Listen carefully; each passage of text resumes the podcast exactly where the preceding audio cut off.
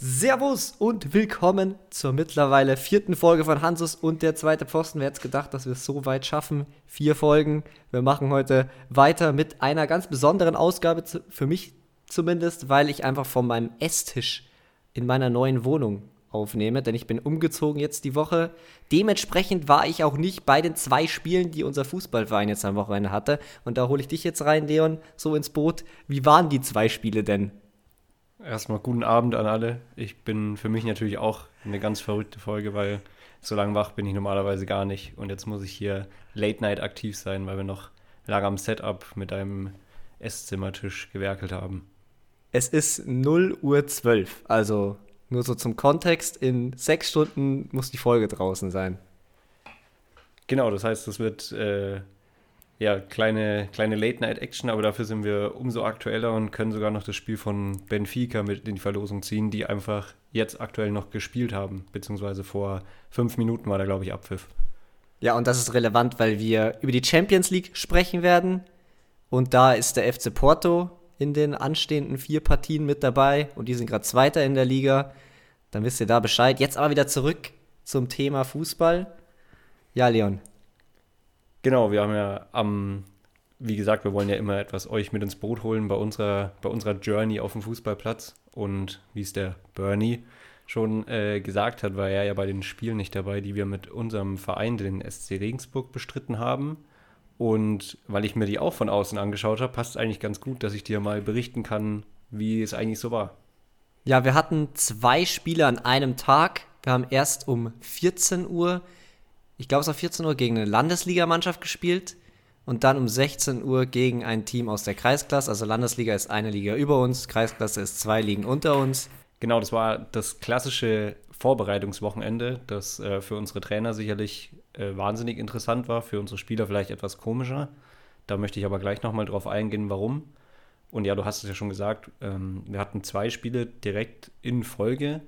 Die Besonderheit gleich vorneweg, ich war 15 Minuten von einem Spiel quasi der Trainer der Mannschaft, weil unser Trainer logischerweise dann die Mannschaft, die im zweiten Spiel direkt danach spielen musste, noch eingestellt hat. Deswegen war der kurz in der Kabine. Und ich möchte es vorwegnehmen, ich bin ohne Niederlage vom Feld gegangen, weil während ich als Trainer an der Seitenlinie stand, natürlich nur aus äh, Pseudogründen, aber während ich an der Seitenlinie stand, hatten wir einfach nur ein Tor erzielt und somit gegen eine Landesligamannschaft 1-0 gewonnen.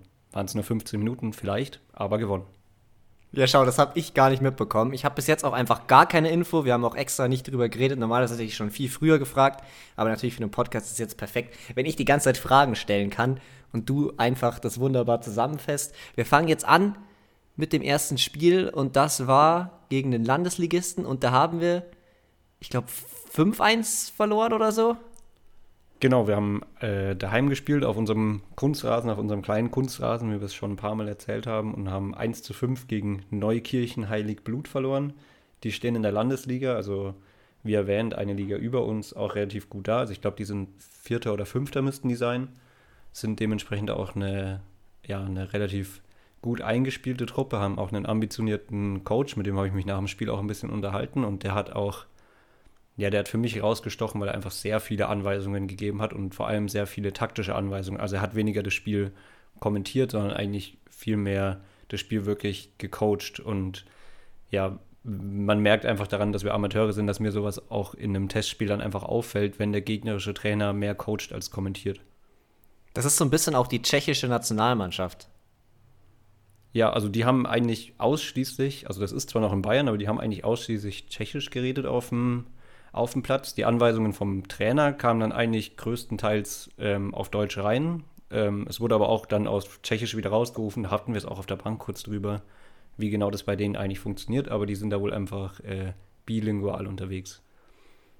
Ja, weil es an der Grenze liegt. Also, es liegt an der tschechischen Grenze, deswegen haben die da viele Spieler. Ja, jetzt erzähl mal ein bisschen, wie war denn der Spielverlauf? Genau, also Spielverlauf, erste Halbzeit war eigentlich ähm, ziemlich interessant zum Anschauen. Dadurch, dass es der Kunstrasen war, war natürlich das Spiel wieder relativ eng. Also man kann sich da gut angleichen, es ist ein bisschen einfacher zu verteidigen und das haben wir eigentlich auch ganz gut genutzt. Wir haben dann im, im 4 für 2 gespielt und probiert, vorne anzulaufen, die zu stören, weil die wollen natürlich den Ball haben und hinten rausspielen. Das ist in Phasen eigentlich ganz gut gelungen. Bloß hatten wir manchmal das Problem, dass wir quasi ja, hinter den zwei Spitzen dann mit einem Spieler noch anlaufen wollten, quasi die Rolle, die ich letzte Woche noch hatte, ähm, die das aber einfach qualitativ viel besser überspielen konnten. Also die sind dann auch durchs Zentrum eigentlich richtig gut durchgekommen. So ist dann auch das erste Tor gefallen. Da waren wir eigentlich das erste Mal wirklich auf im Zentrum, wo dann Ball einfach durch die Mitte klatschen gelassen worden ist, wo einer, ich glaube, der, der Stürmer, der sich fallen gelassen hat vom Gegner, konnte sich dann gut aufdrehen, in die Spitze spielen. Und so ist dann das 1-0 für den Gegner auch gefallen. Okay, dann lagen wir also 1 zu 0 hinten. Ist da noch genau. das 1 zu 1 gefallen, oder nicht? Es ist das 1 zu 1 gefallen. Ich kann dir leider gerade nicht. Es war ein Eigentor. 100%. Genau, es war ein, ein erzwungenes Eigentor. Also ich kann dir nicht 100% sagen, wie das dann in, im Endeffekt. Das war auch erst in der zweiten Halbzeit. Wir sind mit 1 zu 0 in die Halbzeit. Das habe ich vielleicht gerade falsch erzählt. Das war in der zweiten Halbzeit. Ich kann ähm, den Noah bei uns, äh, also jetzt mal mit Namen rumgeworfen, damit du mit im Boot bleibst, äh, rausheben. Der hat in der Situation eine sehr gute Einzelaktion gehabt, wo wir alle schon auf der Bank dachten, jetzt muss er eigentlich abziehen vom 16er Rand. Also er zieht von links rein, spielt dann einen Doppelpass mit unserem anderen Stürmer, der spielt ihn in den, in den 16er rein und dann kommt eigentlich mehr so eine Kollision zwischen Noah, dem Ball und dem Torhüter vom Gegner zustande. Und dann prallt der Ball irgendwie zwei, dreimal zwischen Noah und Verteidiger und Torwart hin und her und irgendwann landet er dann im Tor. Also es war ein bisschen Zufall, Zufallsprodukt, aber es war trotzdem sehr gut gespielt von uns. Und ja, es muss eigentlich der Trainereffekt gewesen sein, weil, wie gesagt, ich stand an der Seitenlinie und habe das natürlich äh, völlig, völlig gut instruiert. Und dann stand es 1 zu 1, aber war das bis dahin dann ausgeglichenes Spiel? Also war das gerecht? Ja, also ich würde sagen, wenn das jetzt ein Ligaspiel gewesen wäre, dann hätte ich die Chance für uns gewittert, dass wir da nochmal ein bisschen rankommen. Also klar, die hatten, die hatten schon viele Chancen, die hatten viel mit dem Ball, äh, die konnten den auch einfach sehr gut abschirmen, die haben ihn viel laufen lassen, haben viel probiert, aber die hatten auch jetzt nicht die, die, die allerkrassesten Chancen. Und in einem Ligaspiel würde ich dann denken, dass sie vielleicht ein bisschen nervös werden oder ungeduldig werden und dann vielleicht selber mal einen Fehler machen. Aber das haben die da in dem Fall gar nicht gemacht und haben uns einfach müde gespielt, mehr oder weniger. Also vor allem in der zweiten Hälfte, hinten raus haben wir uns dann eh gemerkt, wir haben dann auch ein bisschen durchgewechselt. Ist es einfach zu tragen gekommen, dass sie den Ball wahnsinnig gut laufen lassen haben, dementsprechend auch uns viel laufen lassen haben und haben uns dann immer wieder auseinandergespielt. Ich glaube, wenn man taktisch darauf eingehen will, das Interessanteste war eigentlich, dass sie es permanent geschafft haben, dass wir wie gesagt, vorhin, äh, wir haben im 4-4-2 gespielt und sie haben es eigentlich permanent geschafft, dass unser offensiver Mittelfeld, also unser linker Mittelfeldspieler bzw. der rechte Mittelfeldspieler in der Viererkette bis zum Außenverteidiger zurückziehen mussten, beziehungsweise vielleicht nicht gemusst hätten. Also ich sehe das dann immer, sehe das immer etwas kritisch, aber sie mussten es auf jeden Fall dann in der Not tun und dann konnten sie die Seite gut bespielen. Dann hatten sie in der Mitte viel Platz, konnten einfach an der ersten Viererkette vorbeispielen und dann in die Tiefe spielen. Okay, also was man auch dazu sagen muss, ist, dass wir mit einer relativ gemixten Truppe gespielt haben. Also es war jetzt nicht unsere beste Elf, würde ich sagen, weil halt einfach danach noch ein Spiel war und die Teams einigermaßen ausgeglichen sein sollten. Und die Gegner sind schon mit ihren besten Mannschaften aufgelaufen. Und vor allem wollte ich dich da fragen, wie gut ist dieser Bob-Check? Ja, also das war, ähm, um alle ins Boot zu holen, das war der Stürmer, der auch drei Tore geschossen hat in dem Spiel. Und ja, der ist, ja, gerne. Ja, der hat in der Landesliga in, ich weiß gar nicht, in 19 Spielen irgendwie 18 Tore oder so. Also der muss gut sein. Vor allem, der hat vorher noch keinen einzigen Einsatz in ganz Deutschland gehabt. Ja, also er ist auch ein relativ junger Spieler. Ich habe es auch heute erst nachgeguckt. Ähm, auf FUPA, wer das Portal kennt, äh, wird es verstehen. Da wird man dann ab und zu mal Stat checken. Auch in, in unseren Ligen kann man das dann ganz gut machen. Und ich habe es auch nachgeschaut, der ist 23 Jahre alt und hat seine erste Station quasi in Deutschland oder im, im FUPA-Bereich, sage ich jetzt mal, und hat da eben in 19 Spielen irgendwie 17 Tore und auch ein paar Vorlagen. Und ja, der war einfach, vor allem für sein Alter, also mich hat es etwas überrascht, er sieht definitiv älter aus ähm, und spielt auch viel reifer, also er ist total stabil. Mir ist es voll oft aufgefallen, dass er einfach, wenn er gepresst wird, auch von zwei Seiten eigentlich gar nicht wackelt. Er zieht auch wenig Fouls, sondern der, der tankt sich eigentlich so ein bisschen durch, bleibt immer stabil, möchte immer noch einen Ball spielen.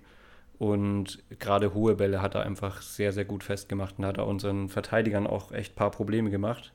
Ich würde sagen, die sind sonst, kommen die richtig gut klar mit guten Stürmern. Also Ich würde sagen, uns die Verteidigung bei uns ist ja eigentlich eher unser, unser Prunkstück im Vergleich zum Angriff, äh, ohne was spoilern zu wollen.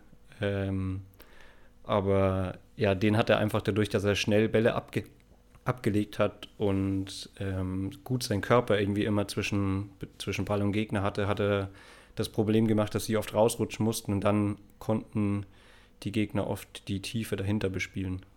Also schon ein Spieler, der eigentlich auch noch, sagen wir mal, Bayernliga schon auch noch spielen könnte. Ja, ich, also ich kann mir sehr gut vorstellen, dass der, dass der noch mehr im Tank hat. Okay, dann war das das erste Spiel, oder? Weil hinten raus sind einfach dann noch ein paar Tore gefallen. Würde ich sagen, wir machen das zu und gehen zum genau, zweiten Spiel. Genau, da waren dann Spiel. noch zwei, zwei völlig verrückte Elfmeter dabei, die völlig gerechtfertigt waren im Vergleich zum Bayern-Elfmeter vom Wochenende. Und dann kommen wir zum zweiten Spiel. Du meinst rote Karte, oder? Äh, genau, ich meine natürlich die rote Karte von. Es hat sich angefühlt wie ein Elfmeter und Doppelbestrafung ja. und äh, was auch immer, aber darüber wollen wir jetzt nicht reden. Gehen wir zum zweiten Spiel gegen ein Team aus der Kreisklasse, wo wir dann gewonnen haben. Haben wir da souverän genau. gewonnen oder? Das Spiel haben wir 3-1 gewonnen und ich muss sagen, in der ersten Halbzeit war es zwar auf jeden Fall so, dass wir dann die feldüberliegende Mannschaft waren und auch die, die den Ball besser laufen gelassen haben. Man hat auf jeden Fall gesehen, dass wir die besseren Spieler haben aber es war jetzt nicht, es war jetzt nicht der, der Wahnsinn, der spielerische. Also wir hatten sehr viele Chancen und auch sehr viele sehr gute Chancen, wo dann oft einfach der Abschluss irgendwie ungenau war oder unkonzentriert, aber da kann man die Mannschaft auch schon ein bisschen in Schutz nehmen, weil die war dann, die war recht zusammengewürfelt zum einen und da waren dann auch ein paar Spieler dabei, die einfach vorher schon mal mindestens 45 Minuten in dem sehr anstrengenden Spiel gespielt haben und dann irgendwie mit einer Stunde Pause und dann nochmal warm machen, in so ein Spiel reingeworfen werden. Das war dann auch nicht so einfach, denke ich. Und ich, also ich persönlich finde es zumindest immer nicht so einfach. Und deswegen denke ich auch, dass da so ein bisschen Konzentrationsschwächen zum Vorschein getreten sind. Es ist sowieso ein verrücktes Konzept, dass man zwei Spiele nacheinander spielt. Also ich habe das noch nie gemacht. Ich war jetzt auch da also nicht dabei, aber vorher, ich habe noch nie davon gehört, dass irgendjemand das so macht. Also ich kenne das tatsächlich nur aus der Jugend, da haben wir das auch nicht oft, aber in der Vorbereitung haben wir das auf jeden Fall mal gemacht und ja, ich denke mal, wir haben einfach einen großen Kader und jeder soll mal Minuten kriegen und jeder soll mal getestet werden. Ich äh, finde es jetzt auch, also ich finde es für den Spieler an sich äh, nicht so angenehm, vor allem wenn man irgendwie die ersten 45 Minuten im ersten Spiel und dann die zweiten 45 Minuten im zweiten Spiel spielt einfach wegen der Pause, aber für die Trainer sicherlich sehr interessant, wer sich in welcher Konstellation gut anstellt. Ja, optimal wäre es natürlich gewesen, wenn du dann wirklich zwei komplette Elfer-Teams aufs Feld stellen kannst und wirklich nur noch vielleicht ein bisschen Spieler vom vorherigen Spiel noch einwechseln müsstest. Aber so war es dann leider nicht, weil ein paar dann doch gefehlt haben. Die große Frage, die jetzt noch so ein bisschen im Raum steht, ist, warum hast du nicht gespielt? Ja, ich habe eigentlich, äh, ich glaube, in äh, Fachsimpel-Termen würde man sagen, ich hatte Belastungssteuerung betrieben und habe empfohlen bekommen, einfach Pause zu machen, weil ich durch die viele Belastung von Futsal und Fußball, ich jetzt teilweise vier bis fünf Mal die Woche irgendwie Fußball oder also Training oder Spiel gehabt, dann auch vorletztes Wochenende ein Fußball- und ein Futsalspiel komplett durchgespielt jeweils, ähm, habe ich einfach so eine sich anbahnende Entzündung an der Knochenhaut, beziehungsweise wer es versteht, mein Soleus war gereizt und sehr hart, das hat dann der Physio auch ein bisschen behandelt. Danke dafür. Ähm, und deswegen sollte ich etwas äh, pausieren und werde jetzt auch erst wieder Ende der Woche ins Training einsteigen. Also ich habe mich quasi einfach nur geschont.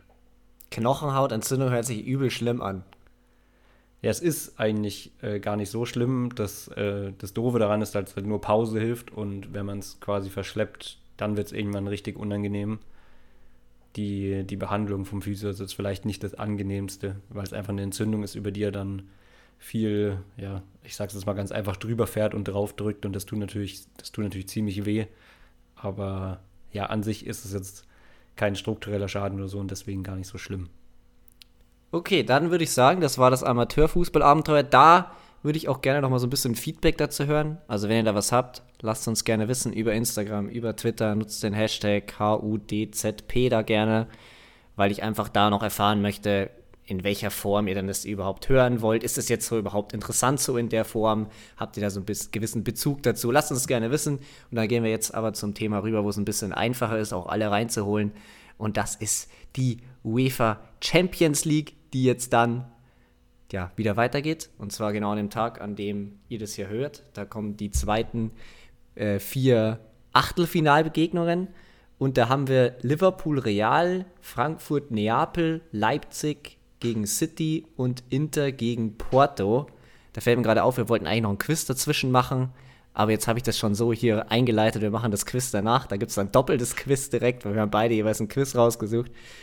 Dann wisst ihr da schon mal Bescheid und dann können wir jetzt direkt anfangen mit dem ersten Spiel. Und das ist Liverpool gegen Real Madrid. Ja, der, der Kracher, der, das, die Finalpartie vom, vom letzten Jahr ja auch. Und auch wenn es sich irgendwie nicht so anfühlt, weil die Mannschaften jetzt in, in letzter Zeit beide nicht so wahnsinnig gut waren und auch in der Liga beide eher nicht so wahnsinnig äh, viel im Titelrennen zu, zu sagen haben, ist es trotzdem ein Spiel, auf das man sich eigentlich wahnsinnig freuen kann. Also ich finde eigentlich, dass Real schon eine ganz gute Saison spielt. Das Problem ist halt nur, dass Barca komplett krass ist. Ja, sie spielen auf jeden Fall ergebnistechnisch keine, keine schlechte Saison, aber Realspiele sind jetzt, gut, man ist es vielleicht gewohnt, aber jetzt selten sehr überzeugend gewesen in den letzten Wochen. Ja, aber so kennt man sie, würde ich sagen.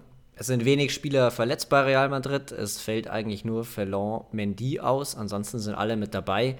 Generell so im Vergleich zur letzten Saison hat sich die Mannschaft eigentlich fast gar nicht verändert. Sie haben ja Casemiro verloren und dafür Chouameni dazu bekommen, der mehr oder weniger ein 1 zu 1 Ersatz ist. Natürlich würde ich jetzt sagen, Chouameni ist noch nicht auf dem Level von Casemiro angekommen. Trotzdem ist es verrückt, was für eine Konstanz die Mannschaft hat. Und letztes Jahr Champions League gewonnen, sich noch minimal verstärkt mit Rüdiger zum Beispiel. Also die Mannschaft ist eigentlich noch mal ein bisschen besser als letztes Jahr und da haben sie die Champions League schon geholt. Es kommt halt viel so auf Mentalität auch bei Real Madrid immer an. Ja, also diese, diese Qualitätsfrage oder dieses, wie Carlo Angelotti das eigentlich immer schafft, diese Mannschaft auf dem Niveau dann zu halten und es irgendwie zu konservieren, das finde ich auch echt bemerkenswert bei Real Madrid, weil wie du schon gesagt hast, da hat sich eigentlich nicht viel geändert im Kader und es gibt ja auch viele viele Trainer, die sagen, dass sich eigentlich ein bisschen mehr ändern muss, damit, damit du gleichbleibenden Erfolg haben kannst. Und bei Real ist es eigentlich in den letzten Jahren genau umgekehrt. So, die sind extrem gut damit gefahren, jetzt ewig lang das gleiche Mittelfeld zu haben, zum Beispiel. Da ist jetzt nur einer rausgebrochen, den konnten sie, wie du gesagt hast, eigentlich relativ eins zu eins ersetzen. Jetzt vielleicht nicht von der Qualität, aber vom, vom Spielertyp auf jeden Fall. Und damit fahren die extrem gut. Ähm, was interessant ist vielleicht, ja, sie haben wenig Verletzte, aber Benzema ist jetzt gerade erst wieder fit geworden und der ist jetzt noch nicht äh, on peak of his, of his powers. Also er ist vielleicht nicht in der, in der wahnsinnigen Topform, die er letztes Jahr bei den K.O.-Spielen hatte. Was denkst du, wie viele Tore hat Benzema bis jetzt in der Champions League geschossen diese Saison? Oh, ich würde jetzt einfach mal sagen, dass er erst zwei Tore gemacht hat. Er hat noch kein einziges Tor bis jetzt in dieser okay, Champions League-Saison dass vielleicht in der Gruppenphase was für ihn vom Laster gefallen ist, aber ja, anscheinend hat er da echt, hat er, hat er viel gespielt? Hast du das jetzt gerade, äh, hast du es gerade so drin? er hat schon ein paar Spiele gemacht, jetzt nicht extrem viel, ich weiß nicht auswendig, wie viele. Man muss aber dazu sagen, in La Liga hat er 14 Scorer in 13 Einsätzen. Also ist jetzt nicht so, als würde er nicht performen. Und ich meine natürlich jetzt mit der Verletzung, aber Karim Benzema traue ich trotzdem zu, dass er spätestens dann im Rückspiel auch wirklich wieder on point da ist wenn sie ihn ja, brauchen. Unterschiedsspieler kann er ja auf jeden Fall sein, aber ich wollte es nur erwähnt haben, dass auch wenn er jetzt in der Verletztenliste vielleicht nicht auftaucht, dass er ja jetzt nicht unbedingt einen Run hat, die letzten Spiele. Okay, dann schauen wir noch kurz rüber zum FC Liverpool und dann versuchen wir es natürlich noch zu tippen. Liverpool aktuell Tabellenachter. Die letzten beiden Spiele haben sie aber gewonnen. Da, genau, hab da haben sie. Ja, sag. Du hast es, glaube ich, sogar gesehen, hast du vorhin erzählt. Ja, gegen ähm, Newcastle. Gegen Newcastle die Neureichen quasi, die mit dem Geld, äh, die performen ja diese Saison sogar ganz gut. Also es ist jetzt nicht wie, wie letztes Jahr, wo Newcastle eigentlich total unten drin stand. Ich glaube, die sind aktuell Vierter oder Fünfter, ich bin mir nicht ganz sicher. Ähm, aber die performen eigentlich auch gut. Also es ist ein, ist ein Top-Spiel gewesen und Liverpool hat das Spiel 2-0 für sich entscheiden können und auch vorher gegen Everton gewonnen. Und dementsprechend sieht es aktuell wieder ein bisschen besser aus und auch die haben nicht ganz so viel Verletzte zu dem Spiel wollte ich auf jeden Fall noch sagen, also zu dem gegen Newcastle. Es haben Nunez getroffen, also es hat Nunez getroffen, es hat Gagpo getroffen, also zwei Spieler, die ja eher so ein bisschen Probleme hatten mit dem Selbstvertrauen, würde ich sagen, und mit der Quote aktuell. Ich denke aber, dass das da jetzt vielleicht auch nochmal so einen gewissen Schub geben kann. Andererseits in dem Spiel gegen Newcastle Liverpool war nicht gut. Also die hatten auch viel Glück in Aktionen. Pope hat eine komplett dumme rote Karte bekommen. Nach so einem langen Abschlag von Allison ist er aus dem Tor rausgelaufen, wollte dann den Ball wegköpfen. Dann ist der Ball aber, also er ist, hat dann am Ball vorbeigeköpft, hat ihn nicht getroffen mit seinem Kopf und hat ihn dann stattdessen mit seinen Händen gefangen. Also wer es noch nicht angesehen hat, das kann man sich definitiv mal reinziehen, eine komplett verrückte Szene. Dafür ist er dann natürlich vom Platz geflogen und ab da, ja, war das Spiel so ein bisschen, ja, für Newcastle gelaufen, wobei man dann auch sagen muss, in Unterzahl war Newcastle eigentlich die bessere Mannschaft. Also das sagt schon aus meiner Sicht einiges über den FC okay, Liverpool. Ja. Dazu passend hat äh, Liverpool auch das 1-0 gegen Everton, was ja auch ein 2-0-Sieg war, gemacht, weil der, der Pope-Vorgänger quasi, also Pickford, bei Everton einen Komplettaussetzer hatte beim 1-0. Also da hatten sie auch relativ viel Glück im Merseyside Derby, das war ja letzten Montag. Und äh, eigentlich witzig, dass es da die Ähnlichkeit gibt, dass immer der, der Torwart quasi einen Fehler zum 1-0 macht und dann kommt Liverpool so ein bisschen ins Rollen und kann es, kann es ausbessern. Ja, ich denke gerade eigentlich, dass Liverpool ein Team, was mit halt hoher Intensität spielen muss, damit ihr System funktioniert. Und da glaubt, dass die in Überzahl noch viel besser sein sollten. Ja, ist eine interessante Theorie. Aber ja, man weiß ja nie so genau die mentale Komponente von so einer roten Karte, hat ja auch schon oft irgendwie das so bewirkt, dass die, die Mannschaft, die die rote Karte irgendwie bekommen hat, nochmal sich aufbäumen kann. Ja, für mich zeigt das einfach, dass Liverpool nicht da ist. Also ich bin immer noch nach wie vor nicht überzeugt von Liverpool. Für mich muss es eigentlich das letzte Jahr von Jürgen Klopp sein. Ich denke, der macht die Saison noch fertig, aber dann sollte aus meiner Sicht das Ganze beenden.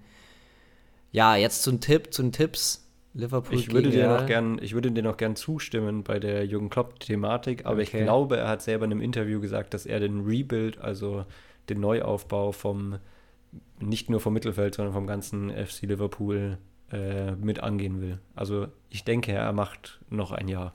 Okay, ja, hohes Risiko aus meiner Sicht, aber wenn es gut geht, dann ist es natürlich wieder richtig krass. Dann bauen sie eben noch ein zweites Denkmal. Ah, ich glaube, ich glaub, dass Boah. Also ich finde es trotzdem sehr, sehr schwer zu tippen, weil es einfach für Liverpool jetzt auch nochmal ein anderer Wettbewerb ist. Wenn sie da halt jetzt performen, also ich kann mir gut vorstellen, dass das Hinspiel so ein 0-0 oder 1-1 wird. Die spielen, weißt du auswendig, wo sie zuerst spielen? Sie spielen erst in Liverpool. Okay. Ja, dann, boah, wenn sie da unentschieden spielen, dann glaube ich, fliegt Liverpool aber trotzdem knapp raus mit so einem 2-1 nach Verlängerung im Rückspiel. Sowas könnte ich mir sehr gut vorstellen. Und ich hätte auch selbst gesagt, ich spiele den, spiel den Unentschieden im Hinspiel Joker. Aber ich bin jetzt mal so frech und sage, Liverpool gewinnt das Hinspiel, aber Real dreht es im Rückspiel. Okay, also wir gehen beide so einen Ticken für Real, aber ich, ich bin trotzdem nicht. Also ich finde, obwohl Liverpool nicht so gut spielt, kann man es trotzdem nicht so klar auf Real setzen. Die nächste Partie ist dann Frankfurt gegen Napoli. Und da ist Eintracht Frankfurt aktuell mit ordentlicher Form unterwegs, sind fünf Punkte hinter, dem, hinter den ersten, muss man ja gerade in der Bundesliga sagen, also nicht hinter dem ersten. Auf Platz 6. Es ist nur Ibimbe verletzt von den wichtigeren Spielen, Spielen, Spielern. Also Eintracht Frankfurt in guter Form, aber dann hast du halt Napoli und das ist das heißeste Team Europas aktuell. Ja, also hättest du es nicht gesagt, hätte ich es auf jeden Fall gesagt. Also wenn man von Formstärke redet, dann muss man eigentlich Napoli direkt mit einbeziehen, weil die eigentlich alles wegschießen, was vor die Flinte kommt. Und ich habe es vorhin auch nachgeguckt, sie hatten auch in letzter Zeit, sie kriegen kaum Gegentore. Sie haben eigentlich nur gegen die Roma eins kassiert. Und vor allem schießen sie eigentlich immer mindestens zwei oder drei. Also sie haben auch einfach eine gute Offensivpower. Ja, das kommt vor allem durch Quarazkelia, ich hoffe, ich habe es halbwegs richtig ausgesprochen, und Ossiman. Also ich finde, Ossiman ist immer noch so ein bisschen under the radar. Ich finde, beide sind under the radar so ein bisschen. Also wahrscheinlich, wenn man Serie A anschaut, dann bekommt man es mit. Aber Ossiman hat jetzt in 19 Spielen in der Serie A 18 Tore und 4 Vorlagen. In der Champions League hat er erst ein Tor, aber halt in drei Einsätzen. Und Quarazkelia hat, in sechs, äh, er hat 26 Scorer in 24 Einsätzen, hat dabei 5 in der Champions League in 5 Spielen. Also der Typ ist komplett krass. Also generell die beiden Spieler, ich weiß nicht, wie lange die da noch bei Napoli bleiben, ist jetzt so mein erster Gedanke. Die wird doch zwangsläufig jemand wegkaufen. Ja, also Quisha Quarazkelia wurde ja letztes Jahr von äh, der Transferexperte, ich habe leider seinen Namen gerade vergessen, vom Here we Herrn go. Here We Go auf äh, Twitter angekündigt und der hat damals, also es war eigentlich das erste Mal, dass ich es von ihm gelesen habe, dass er einen Spieler so richtig gelobt hat. Und der hat ihm quasi richtig Vorschusslorbeeren gegeben und gesagt, das ist das heißeste Eis in Europa und der wird richtig abgehen. Und wie du schon gesagt hast, der hat dann in der, in der Gruppenphase von der Champions League aber richtig Radatz gemacht und hat er, hat er richtig Gas gegeben und hat auch wahnsinnig gut performt und jetzt eben, eben auch in der Liga. Und zu Osimen noch das Wort, dass Osimen, ich weiß nicht, ob er einen Rekord aufgestellt hat, aber er hat seine 100 Pflichtspieltore, seine ersten 100, auf jeden Fall schneller gemacht als ein gewisser Lionel Messi. Weil Osimhen hat dafür 195 Spiele gebraucht und Lionel Messi 216. Also er hat einen ganz Krass. guten Output aktuell. Okay, ja, es sind auch keine Leute verletzt so richtig bei Napoli. Also es, es ist heftig, was bei denen abgeht. Äh, die einzige Hoffnung von Frankfurt ist natürlich Kolumuani, der in der Bundesliga alles auseinander nimmt. In der Champions League aber nur zwei Tore hat in sechs Spielen. Da könnte ich mir jetzt vorstellen, dass nochmal so richtig der Durchbruch kommt. Also dass er jetzt auch auf der europäischen Ebene, auch in der Champions League, so richtig zeigt, was er drauf hat.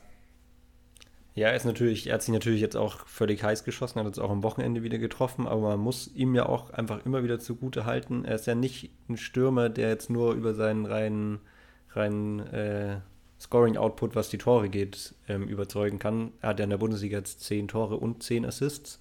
Die 10 Tore hat er erst später voll gehabt.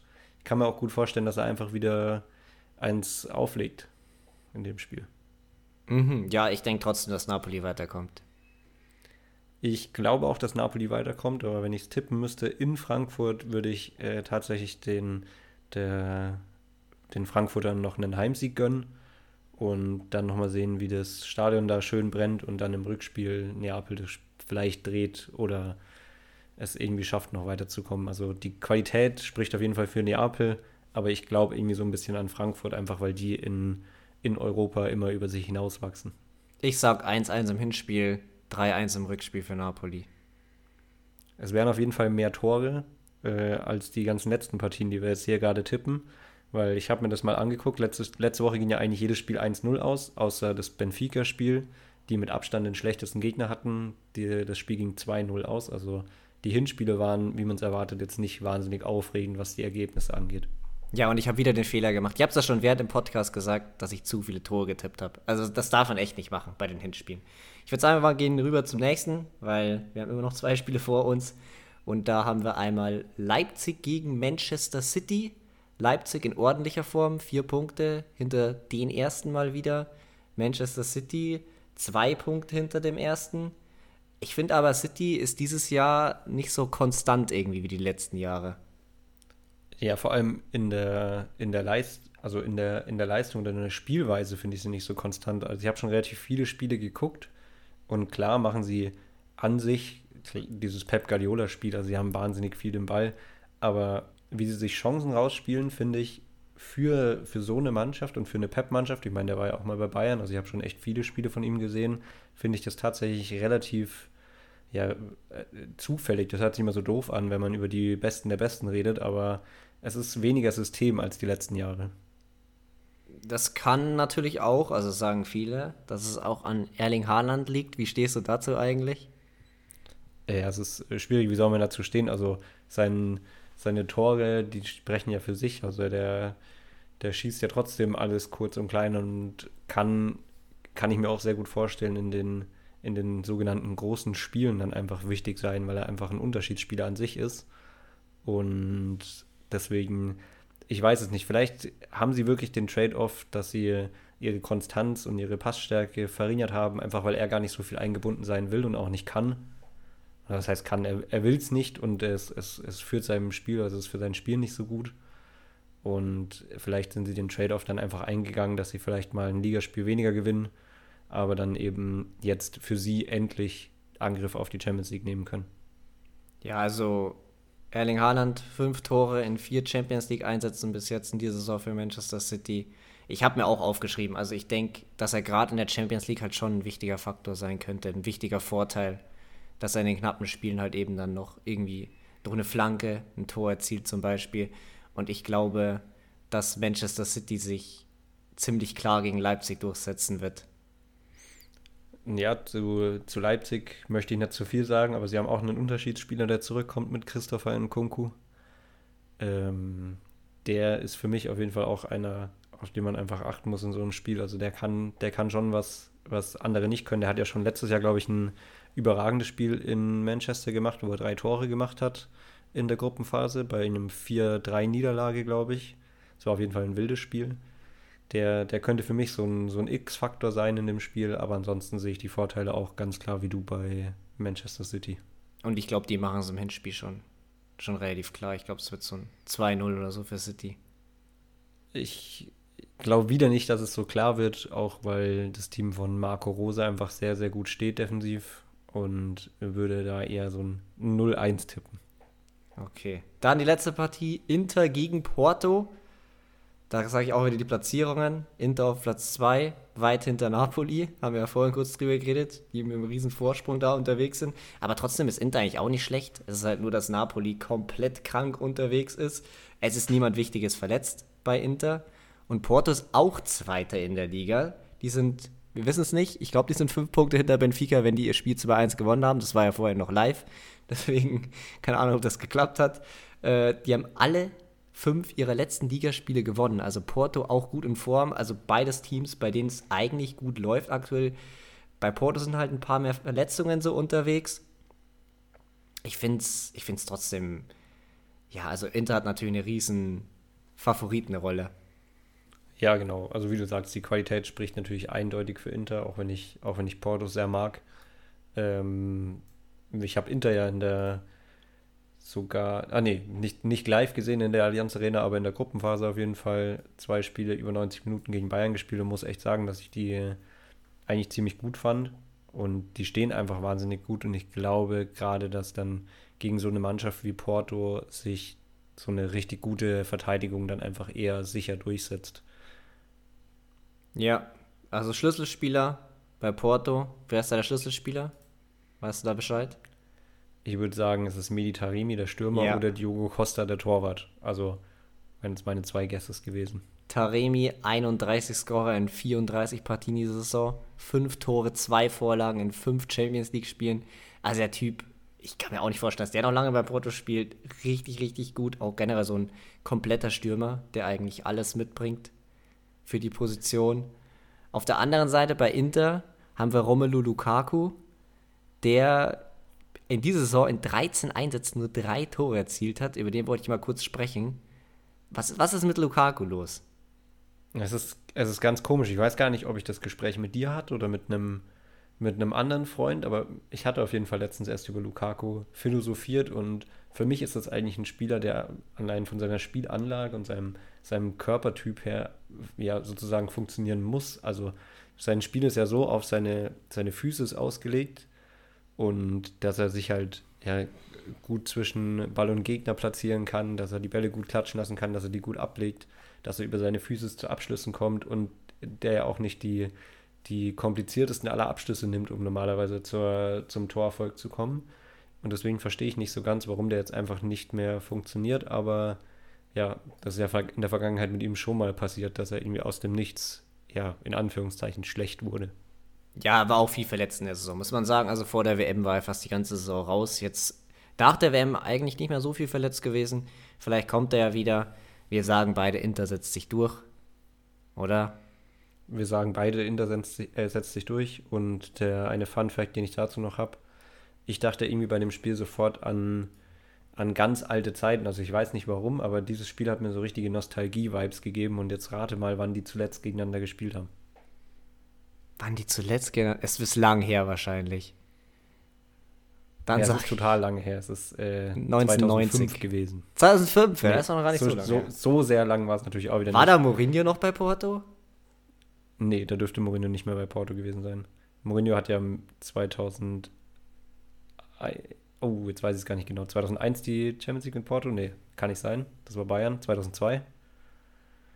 Hey, ich kann es auch nicht. Ich schaue es mal schnell nach hier. Mourinho. Ich bin mir nicht sicher, wann Mourinho die Champions League mit Porto gewonnen hat, aber er ist auf jeden Fall danach ähm, zeitnah zum FC Chelsea gegangen.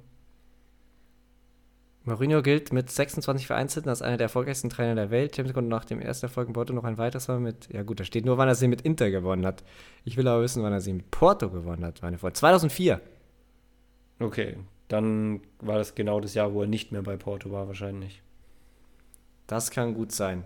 Ja, dann haben wir die Champions League-Partien der Woche durch und eigentlich wollten wir davor das Quiz machen, jetzt machen wir es danach. Wir machen jetzt trotzdem meins zuerst, weil du hast schon genug geredet heute. Hast du viel über unseren Fußballverein erzählt. Und ja, also ich fand es mega interessant. Ich habe es auf Instagram gesehen, bei 433. Vielleicht hast du es dann auch gesehen. Dann wird es ein langweiliges Quiz. Aber es geht um die acht besten Freistoßschützen aller Zeiten. Oh, Denn ich hab's, also ich kann sagen, dass ich es gesehen habe, mhm. aber ich kann auch sagen, dass ich mich nicht so richtig erinnern kann. Ich fand die richtig, richtig interessant, die, die Spieler, die da auftauchen. Ich glaube, der Aufhänger war, dass Messi jetzt, ich glaube, das 4 zu 3 erzielt hat am Wochenende für PSG kurz vor Schluss per Freistoß. So ein Schuss an den rechten Innenpfosten, sehr, sehr schönes Tor. Er steht damit jetzt, oder soll ich sagen, bei wie viel er steht? Komm, ich sag's. Er steht damit jetzt bei 61 Toren. Dann hast du so ein bisschen die, die Größenordnung. Bei 61 Freistoßtoren. Und es geht einfach um die besten Freistoßschützen im Fußball aller Zeiten. Also, du wirst jetzt niemals so sagen können, wer als nächstes auf der Liste kommt, aber wer denkst du ist noch unter den besten acht neben Messi? Also ich möchte schon vorneweg noch nehmen, dass mich das, als ich es gesehen habe, also der Fakt, dass er 61 hat, das hätte ich noch gewusst, weil ich daran kann ich mich einfach erinnern aus dem Instagram-Post, den du angesprochen hattest. Und mich hat es auf jeden Fall überrascht, dass Messi nicht weiter oben ist, muss ich ehrlich sagen, weil ich mit ihm eigentlich verbinde, dass er wirklich einer der absolut Besten ist. Aber jetzt wird es äh, tatsächlich schwierig. Also wenn ich es tippen müsste, würde ich als absolute Legende Juninho zählen. Also das ist für mich, glaube ich, top. Den würde ich fast mit ganz nach oben rechnen. Mhm. Der, hat, der muss sehr viele gemacht haben. Wenn ich jetzt spontan als besten Freistoßschützen, auch weil er am Wochenende wieder getroffen hat, ist Ward Prowse, aber ich glaube, der spielt einfach noch nicht lang genug. Also ich könnte mir gut vorstellen, dass der dann nicht auftaucht. Ward Prowse ist nicht dabei. Juninho ist dabei. Okay, das ist schon mal gut. Also Juninho könnte ich mir auch vorstellen, dass der relativ weit oben ist. Dann ist, ja, ist echt schwer zu sagen. Dann ist wahrscheinlich David Beckham dabei. Ja, David Beckham ist mit dabei. Ist vielleicht Andrea Pirlo dabei? Der war, Pirlo nicht war mit dabei. Talentiert. Es ist, uh, ist das schwer. Wer könnte mir noch einfallen? Cristiano Ronaldo ist auf jeden Fall nicht dabei, damit wir es mal abgehakt haben. Der ist nicht dabei. Ähm, ich rate jetzt noch Ronaldinho. Ronaldinho ist dabei. Also ich würde sagen, es sind zwei Spieler drin, auf die kommst du niemals. Und von denen, auf die du kommen kannst, fehlen dir jetzt eigentlich. Also du kannst auf die anderen schon auch kommen, aber das ist echt schwierig. Von den anderen fehlt dir jetzt noch einer. Zwei fehlen dir noch. Hat einer davon in der Bundesliga gespielt? Nein. Okay, dann bin ich da schon wieder völlig falsch unterwegs. Es sind absolute Ikonen. Also sie sind schon älter, es ist jetzt keiner von den Aktiven. Genau. Also was ich, ich dachte einfach, weil Messi wirklich jedes Jahr Freistoßtore schießt und der das schon so lange macht, dass er einfach weit oben sein muss. Aber anscheinend gibt es ja echt noch ein paar, die, die ihn da outperformen können. Aber ich komme leider echt auf gar keinen mehr. Ich kann mir. Der David Beckham hatte ich noch gesagt. Ich glaube, ich glaube, du musst mir auf die Sprünge helfen, mindestens mit der Liga. Also ich, ich schätze jetzt mal Serie A, wenn du Ikonen sagst. Ja, wir machen es anders. Also einer hat zumindest in der Serie A gespielt, aber wir machen es jetzt so. Wen setzt du auf die Eins von. Also einer von denen, von denen du gesagt hast, ist auf der Eins. Wer denkst du, ist es? Ja, Juninho. Also mit ja. dem verbinde ich nichts anderes außer Freistöße. Ja, Juninho ist auf der Eins, der hat die meisten, der hat auch mit Abstand die meisten. Was denkst du, wie viele hat er, wenn Messi 61 hat? Ja, dann. Also 100 wäre natürlich völlig unrealistisch. 100 aber ist unrealistisch, Moment, ja. Moment. Ah nee, aber der hat viele Elfmeter geschossen. Ich habe gerade an Ro Roger Seni oder Rogerio der Seni gedacht, den, den Torwart. Ja. Der hat aber, dabei. der hat über 100 Pflichtspieltreffer gemacht für Sao Paulo. Der hat aber auch Elfmeter geschossen, deswegen ist der vielleicht knapp nicht dabei. Ähm, ich sage, Juninho hat 75. Ja, ist gut, er hat 77. Auf Platz 2 ist einer Oha. von den Spielern, die du noch nicht hast, den man, auf den man kommen kann, der hat 70 Tore. Ja, das hilft mir natürlich relativ wenig jetzt, die Zahl. Ja, es ist ein Brasilianer. Und das ist nicht Ronaldinho. Roberto Carlos. Nein. Es ist eigentlich so obvious. Sagt es offensichtlich so, was es gibt. Hey, dann stehe ich jetzt gerade völlig auf Schlauch. Ich habe Ronaldinho und Juninho schon genannt und jetzt kommt ein Brasilianer Pelé. Pelé. Pelé ist es mit Im- 70 Toren. Pelé Ich finde, an hat den also denkt im man nicht. Vorgarten auf Freistöße geschossen. An den denkt man nicht, wenn man an krasse Freistöße denkt. Nee, auf jeden Fall nicht.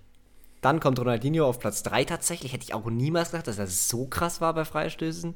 66, also 5 mehr als Messi. Die sind jetzt alle relativ nah beieinander. Also wirklich Juninho 77, dann Pelé mit 70. Die sind so ein bisschen vorne weg, wobei Juninho ja nochmal viel weiter weg ist. Und dann kommen die anderen, die relativ nah beieinander sind. Beckham hast du schon genannt. Ja, auf Platz 7 vor Messi ist ein anderer Argentinier. Jetzt, wo du Pelé schon hast, wer kommt da noch? Ja, Maradona. Aber den hätte ich Maradona. jetzt auch nie genannt bei, bei Freistößen. Der war auch in der Serie A. Der ist auch hier auf Platz 7 mit 62. Und dann haben wir auf dem sechsten Platz Zico, auch wieder ein Brasilianer mit 62. Auf den wärst du nicht gekommen. Dann kommt Beckham auf Platz 5 mit 65. Und dann kommt auf Platz 4 Legro Taglie mit Diesen Namen habe 66. ich noch nie gehört. Ich habe es erstmal nachgeschaut, da gibt es irgendwie zwei Legro Taglies. Also da gab es irgendeinen so einen italienischen Innenverteidiger, der mal bei Juve war. Aber der ist es nicht, sondern es ist irgendeiner, der, glaube ich, in Argentinien nur gespielt hat. Irgendwas in die Okay, Richtung. also sind die, die Südamerikaner sind die Freistoßgötter der Welt. hey, das ist echt so, ne? Also von diesen acht Spielern sind bis auf einen einzigen nur Südamerikaner. Ja, es ist, es ist verrückt. Und der eine, der eine einzige war David Beckham, der den komischsten Anlauf jemals hatte. Also, Mit dem Arm nach oben, wenn er läuft. ja genau, er, den Arm komisch nach oben. Ich habe es oft rekreiert und leider nie so geschossen, aber meinen Arm kann ich relativ gleich halten wie er. Ja, das, das, das ist schon mal nice. Also das war mein Quiz. Jetzt, jetzt bist du dran. Was ist dein Quiz? Ja, mein, mein Quiz, das ich diese Woche mitgebracht habe, ist viel, viel kürzer und du wirst die Aufgabe haben, äh, Spieler zu sortieren. Also ich nenne dir jetzt sechs Namen in einer Kategorie. Also es geht um die Bundesliga und die Kategorie ist Vorlagen pro 90 Minuten. Und ich würde gern wissen, wie du die sechs Namen, die ich dir jetzt sagst, ähm, einrankst. Also von 1 bis 6 quasi, wer die meisten hat. Und ich sag gleich dazu, die haben alle relativ viel gespielt. Also da ist keiner dabei, der irgendwie nur so ein Spiel gemacht hat und dann eine Vorlage, sondern die haben alle genug Spielzeit. Also der, der die wenigsten Spieler hat, hat neunmal Startelf gespielt und insgesamt 878 Minuten gesammelt. Also es geht darum, wer mehr Vorlagen pro Minute liefert. Vorlagen pro 90 Minuten, die er spielt. Aber man kann das natürlich auch runterrechnen. Aber damit die Zahlen dann Sinn machen, Vorlagen pro 90 Minuten. Okay. Genau, da haben wir in der Liste Randall Kolomoani, Lars Stindl, Alassane Plea, die Gladbacher, Philipp Förster, Christopher Antwi Ajay, die Bochumer und Dominik Soboslai von RB Leipzig. Was schon mal auffällt, es ist kein Bayern-Spieler dabei. Das sind die Besten. Das sind die besten sechs in der Bundesliga. Also ich setze Kolomani auf die 1. Soll ich jetzt einfach weitermachen oder? Äh, mach erstmal weiter, ich, ich lasse es noch unkommentiert. Kolomani auf die 1. Wen habe ich dann noch? Anti Aceh, Soboslai, Förster. Wer war noch? Ähm, Alassane Plea, Philipp Förster, Lars Stindl und Dominik Soboslai. Soboslai auf die 2. Dann habe ich noch Anti Aceh, First. Es ist wahnsinnig schwer, wenn man die so nicht so vor Augen sieht. Wie viele sind insgesamt Spieler? Es sind sechs fünf? Spieler insgesamt. Sechs also du Spieler. hast Moani auf der auf der 1, Ja. Schoboslai auf der auf der 2. Dann machen wir. Machen wir. Oh. Machen wir Anti Aceh auf die 3.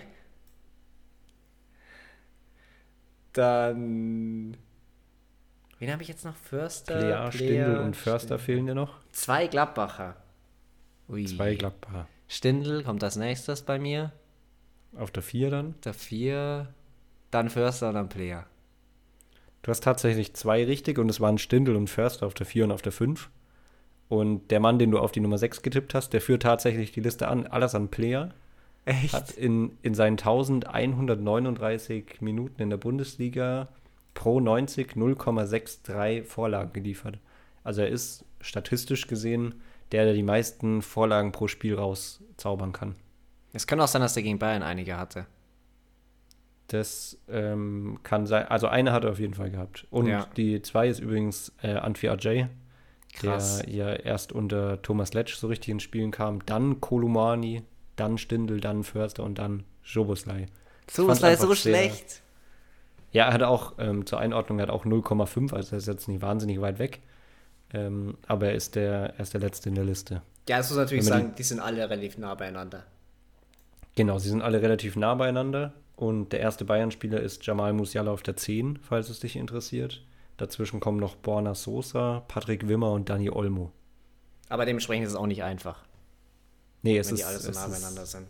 es ist sehr schwer. Ich fand es bloß interessant, dass gerade zwei Gladbacher und zwei Bochumer eigentlich da vorne drin sind, bei den Mannschaften die jetzt nicht so viel getroffen haben. Okay, dann gehen wir noch zum letzten Thema. Das sind wie immer eure Fragen. Die bauen wir mal wieder mit ein. Und da habe ich auf Instagram gefragt, da habt ihr so viel rausgehauen. Über 200 Fragen sind da zusammengekommen und wir haben zwei rausgesucht. Also stellt gerne eure Fragen nochmal, wenn sie nicht drankommen irgendwann mal.